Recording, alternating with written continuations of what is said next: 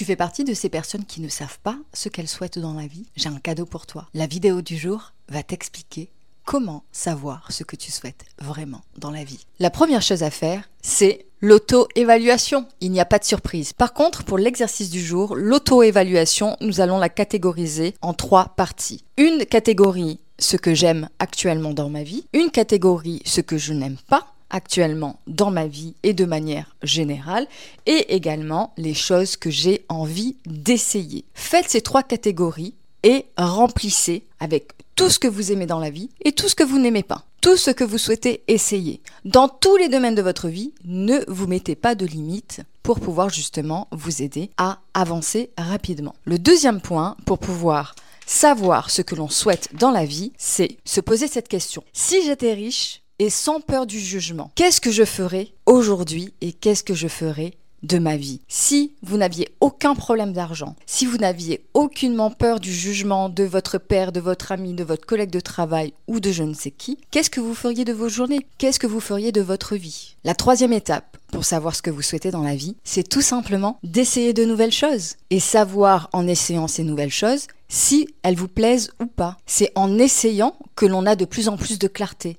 Comme je vous expliquais lors d'un live sur Instagram, lorsque vous souhaitez justement rencontrer l'amour, c'est en faisant plusieurs dates que vous allez avoir de plus en plus de clarté sur ce que vous recherchez ou pas dans la vie. Est-ce que vous cherchez quelqu'un qui est plutôt salarié ou entrepreneur? Est-ce que vous cherchez quelqu'un qui est plutôt sportif ou pas? Est-ce que vous cherchez quelqu'un qui est plutôt voyageur ou plutôt casanier? C'est le fait d'essayer de nouvelles choses, de rencontrer de nouvelles personnes qui va vous permettre d'avoir de plus en plus de clarté sur votre vision du monde et sur les choses que vous souhaitez vraiment dans la vie. C'est en essayant que l'on comprend si on adopte ou pas, tout simplement. Et c'est la même chose pour tout pour les différents types de cuisine. Par exemple, cela fait peut-être des mois ou des années que vous vous dites j'ai envie de faire de la danse, j'ai envie d'essayer la zumba, la salsa ou je ne sais trop quoi. Allez-y et après vous pourrez avoir un jugement si c'est fait pour vous ou pas.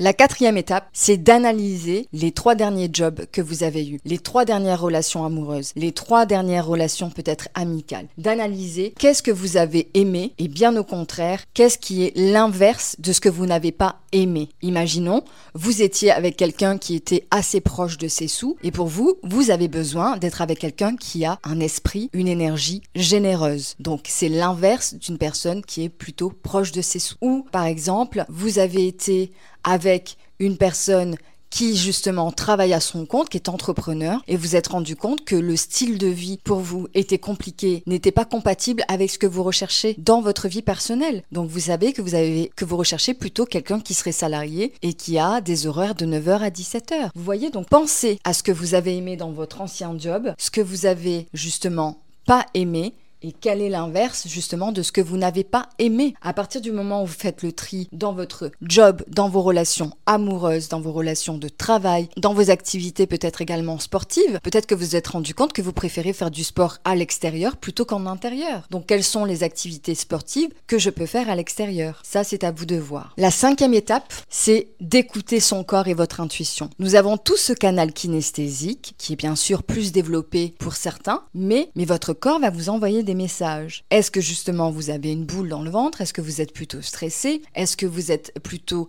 tendu ou bien au contraire vous avez cette euphorie? Ou est-ce que lorsque vous faites telle et telle activité vous vous sentez plutôt triste C'est plutôt lourd C'est plutôt difficile pour vous Vous n'avez pas forcément envie d'y aller? Écoutez votre corps et votre intuition. Elle vous envoie des messages quotidiennement. Donc soyez dans cette réceptivité des différentes informations qui viennent à vous. Et le sixième secret, vous le savez, vous le savez, j'ai même pas besoin de le tirer, vous le savez.